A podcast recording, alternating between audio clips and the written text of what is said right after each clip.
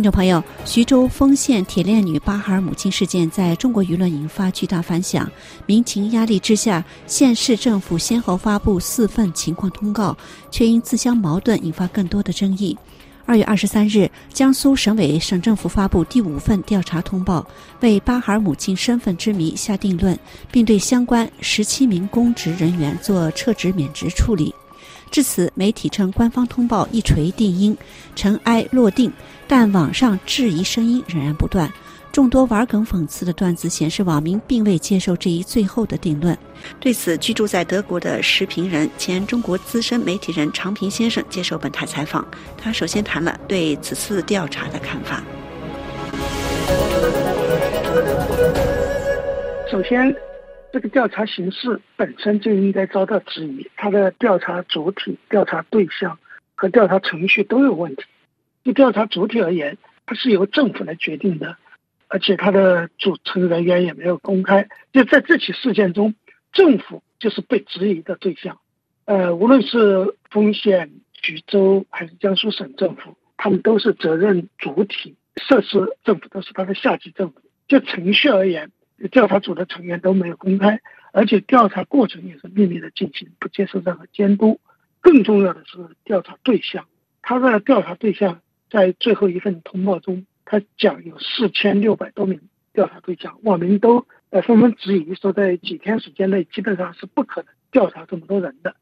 我想说的是，在这么辛苦的调查中，就假设他是真调查了，竟然不包括受害者本人，就是受害者到底是谁，有没有调查他？从那个通报中说他由于健康原因，好像就表达显然就没有问他相关的问题。但是，首先一个就是从我们的质疑中，这位铁链女她是有可能有部分表达能力和部分认知能力的，甚至有全部的认知能力。从网络流传的视频可以看到，他说过一些看起来是相当正常表达的话，比如说对帮助他的人说“学习雷锋好榜样”，对让他吃饭的好心人说“我跟妓女一样”。还称呼对方为大哥或者阿哥，还站在墙外指着屋里的人说都是强奸犯。那最新流传的视频还说，有人问他儿子叫什么，他说他用四川话说过去都莫摆了，不要再提过去了。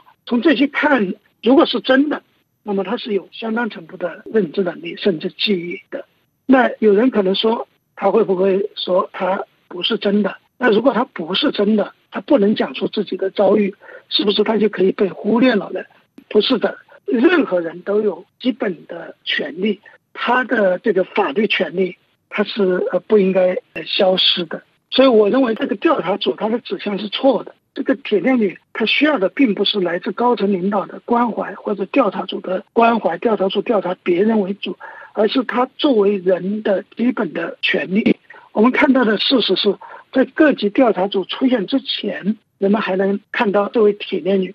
在之后，她基本上是从公众视野中消失了。我并不是说他作为一个可能的精神病人就一定要随时暴露在媒体的聚光灯下，而是说他的人身权利、言论权利和司法权利是不应该消失的。那么，怎么来实现他这样一个权利呢？不是通过调查组，而是他应该有一个合法的监护人或者监护小组。从调查组发布的通报看，他是有些亲人还在世的，但是这些亲人并没有被授予，或者是被他认可，或者是被合法的成为他的监护人，所以他们并不是以他的监护人的身份在接受调查。其实对他来说，这种状况呢是最好的监护人应该是一个独立的民间小组，或者是公益律师这样的监护人，能够维护他的基本权利，比那个调查组重要多了。我当然能够理解，在中国当下，大家呼吁官方调查，但是我认为舆论还是不应该因为急功近利想快速的得到结论，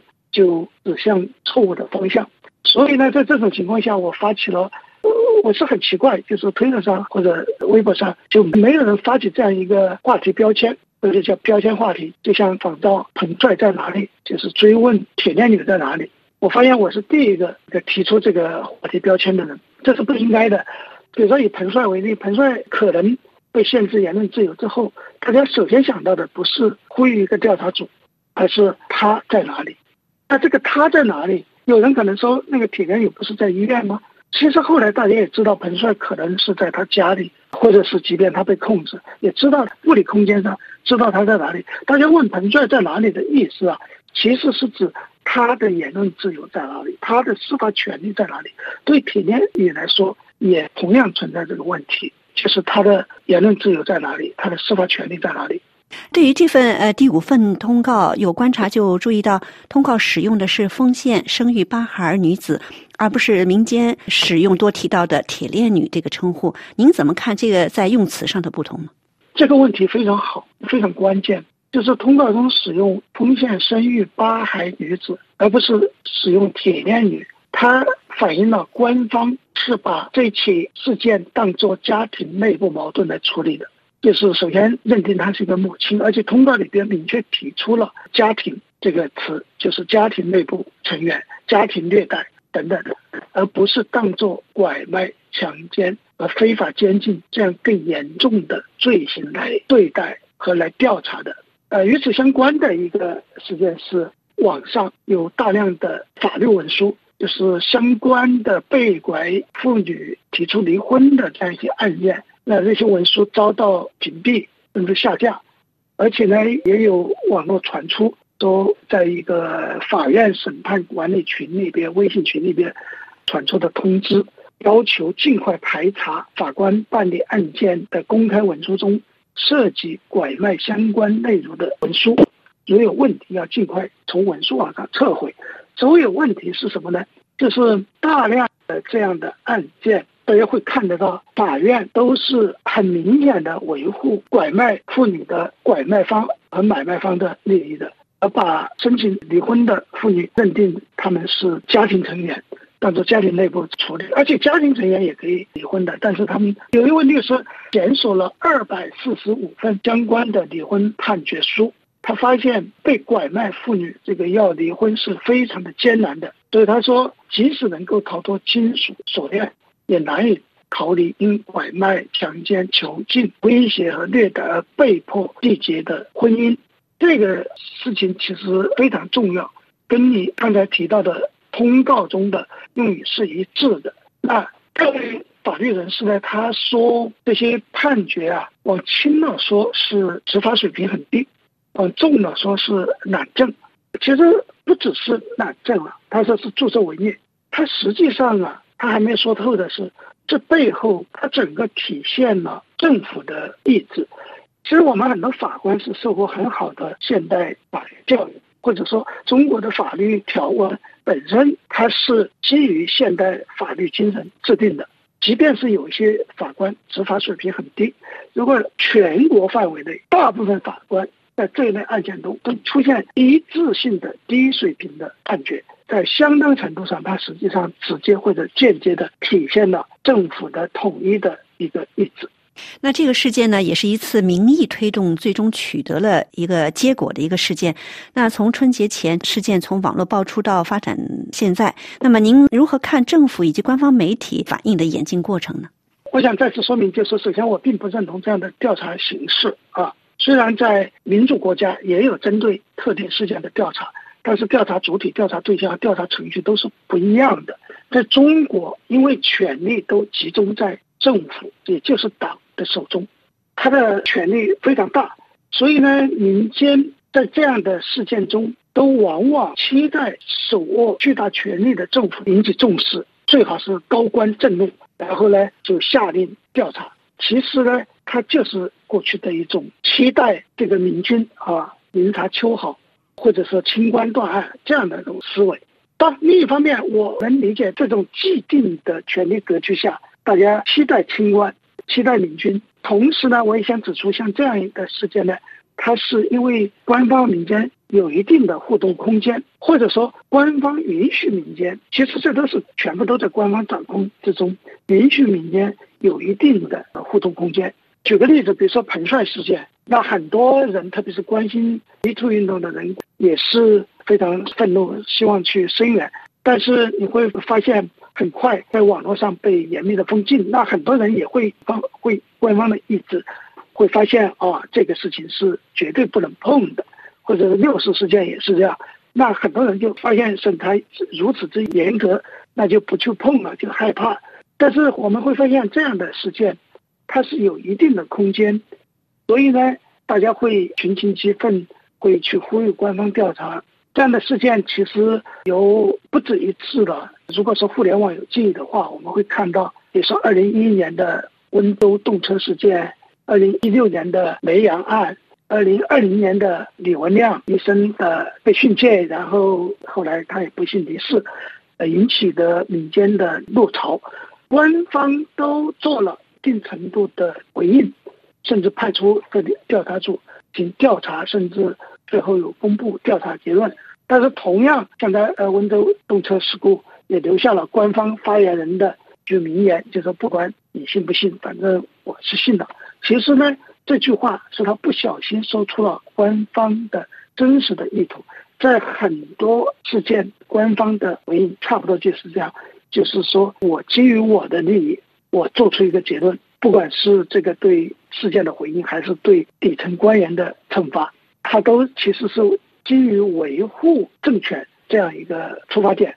你问到这个演进过程，这个演进过程不是新鲜的事情，而且呢。它都很容易又回到原点，就大家会发现，像这些民间的呼吁像没有发生过一样，大家很期待通过一起事件，可能就像西方的法治社会一样，出现一个什么什么判例啊，然后从此呢，把法治、把民间的这个法律意识往前推进一步。但是我们会发现，在中国不大可能出现的这这样的情况，即使出现，它也是。呃，不大可能有同样的效果，是因为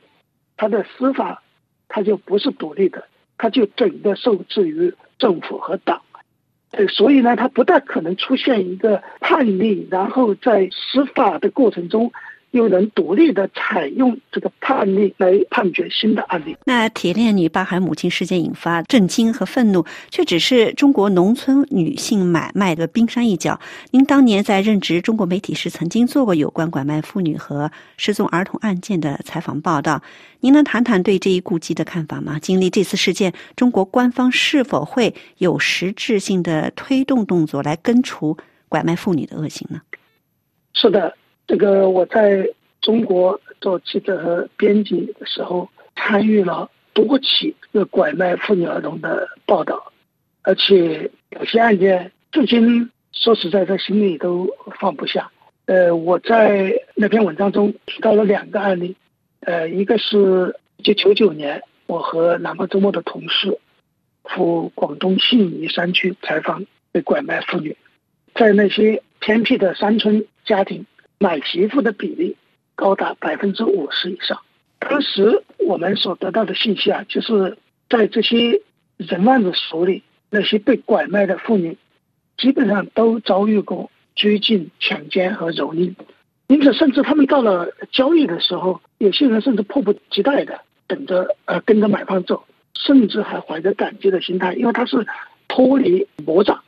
我从我的采访经验看，封建官方。和徐州和后来江苏省的报告中，为拐卖行为进行的掩饰和辩护偏袒，这并不令人感到奇怪。在任何一个人口买卖的重灾区，呃，买卖人口都是人所共知的，谁家买了媳妇，所有人都知道。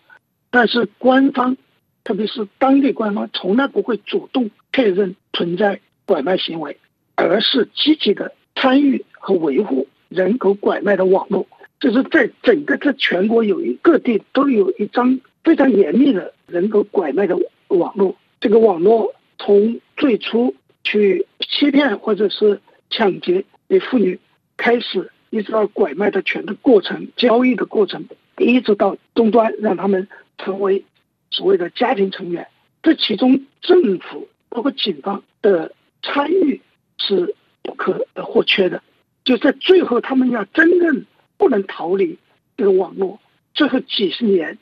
甚至终身，呃，都陷落在这个网络中。在他们人生的大部分时间是由政府决定的，就是警察不解救，法院不允许离婚，政府呢还给他们办结婚证，所以这个过程是是非常非常重要的。呃，另外我举了一个例子，就是二零零六年我任职懒惰周刊》呃副总编辑的时候，曾经派记者去调查全国的失踪儿童案。我们发现，就是中国每年记录在案的失踪儿童就数千起，但是绝大多数案件警方都不予立案，甚至拒绝提供现成的监控录像。到现在啊，这又十多年过去了，中国的监控技术是更加的发达，监控摄像头到处都是。但是呢，失踪儿童、被拐妇女仍然屡禁不绝，仍然每天都在上演。但是，如果你去报案，警方仍然会回答我们警力不足，我们无法提供监控录像。啊，在具体的事件中，你会非常的感慨，非常的愤怒。比如说有一个案子。孩子被拐走了，其实就是被他的一个姑妈带走了。就从街角就有监控录像，警方如果当时把那个监控录像拿出来一看，因为也是认识那个人，就马上可以找到这个呃人贩子，马上可以解救那个孩子。但是一直到十几年之后，全家呃整个家族倾尽所有去找孩子，没找到，一个偶然的机会看到了。当年被警方拒绝提供的监控录像，一下子就知道整个事件了。这绝对不是一个孤立的，非常非常多的案子，基本上都是这样。我们的那篇报道还获得了中央电视台当年的封面报道讲，我还去央视领了奖。现在我反思了一下，就在那篇报道之所以能够在央视获奖，它除了记者的艰苦采访和详尽报道之外，还有呢，就是跟国内所有的。媒体的这类报道一样，报道的重点就是政府的责任，我们是淡化了的。在国内，所有的媒体呃都是这样。比如说，我们那篇报道重点可能是讲裙子家庭和组成的一个全国性的联盟，他们和人贩子的非常艰苦卓绝的斗争。但实际上，在这个斗争中，政府的能够起的作用是非常大的。所以在文章中讲了，就是人们通常将人口拐卖归于。社会贫困和传统习俗。事实上，如果我们想一想，中国政府的一道命令或者是一场运动，就可以让自古就有的性工作者一夜消失，就可以让子子孙孙梦想耕者有其田的中国农民乖乖交出土地，就可以让百善孝为先的中国社会父子反目，家庭成员互相揭发，就可以在所谓不孝有三无无后为大的传统文化中实行。严酷的计划生育政策，还有什么社会贫困和传统习俗可以阻止他们？所以，官方不是做不了，而是他们就不做啊！包括在铁链女事件中，官方要想知道事情的真相，太容易了。如果是一个，比如说一起茉莉花事件，或者是他们要调查的这个所谓疫情中的，比如说流调，所以这件事情之所以扑朔迷离。在我看来，根子还是在政府。那为什么官方会放任拐卖妇女儿童呢？这个答案就是将女人商品化和工具化，模式妇女儿童的基本权利，是父权专制社会的内在本质。那在事件发生的同时，网上有不少的评论呢，就说小花梅和谷爱凌谁更能代表现在的中国？您之前有一篇文章也更扩及对谷爱凌、彭帅、朱毅以及丰县八孩母亲的这个四位女性分析她们之间微妙的距离和交集，可否在此向我们的听众朋友们简单介绍一下？嗯，事实确实让人感慨，就是在很多看似不相干的事件，他们都有内在的。这个联系一些看起来距离很远的人或者事，大家都知道这些事件肯定就像蝴蝶效应一样都有内在的联系。但是在你刚才提到的像谷爱凌、彭帅、朱毅和铁链女，甚至在这几天发生的乌克兰战事、乌克兰被俄罗斯入侵事件和丰县铁链女事件之间都有。不只是间接的联系，甚至有直接的，或者说不只是引进的，甚至有很显性的联系。在谷爱凌和铁链女之间，有网民就提到，比如说谷爱凌在丰县可能也就值几千块钱，这不是一句简单的玩笑，因为在那样一个拐卖妇女儿童的这种体系中，每一位妇女都是在那个价格体系当中，而且它都有它的定价标准。丰县。甚至在官方微博还发出邀请，谷爱凌去丰县，这当然会让人想到丰县大量的拐卖呃妇女的案件，以及大量的法院不判决离婚的这样一些离婚判决书。那另外这几天这个乌克兰发生的这样的被侵事件之后呢，有很多中国网民调侃说。我们愿意收留乌克兰的美女等等，这引起非常大的反响，甚至在乌克兰有人翻译过去，可以想见引起当地人非常大的愤怒，甚至对在乌克兰的中国人或者华人的处境都非常不利。也有人注意到，就“收留”二字啊，同样出现在至少两次出现在官方对封建事件的通报之中，就是官方。是这个董家是收留了这位铁链女，收留出现在官方的文书中，又出现在网民的调侃中。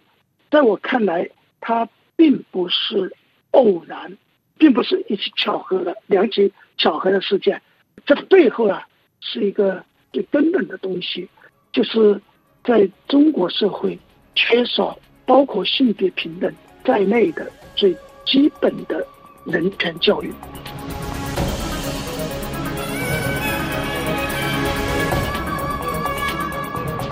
感谢长平先生接受本台采访，听众朋友，以上专题节目由铃兰采播，感谢阿特黑亚娜的技术合作，再会。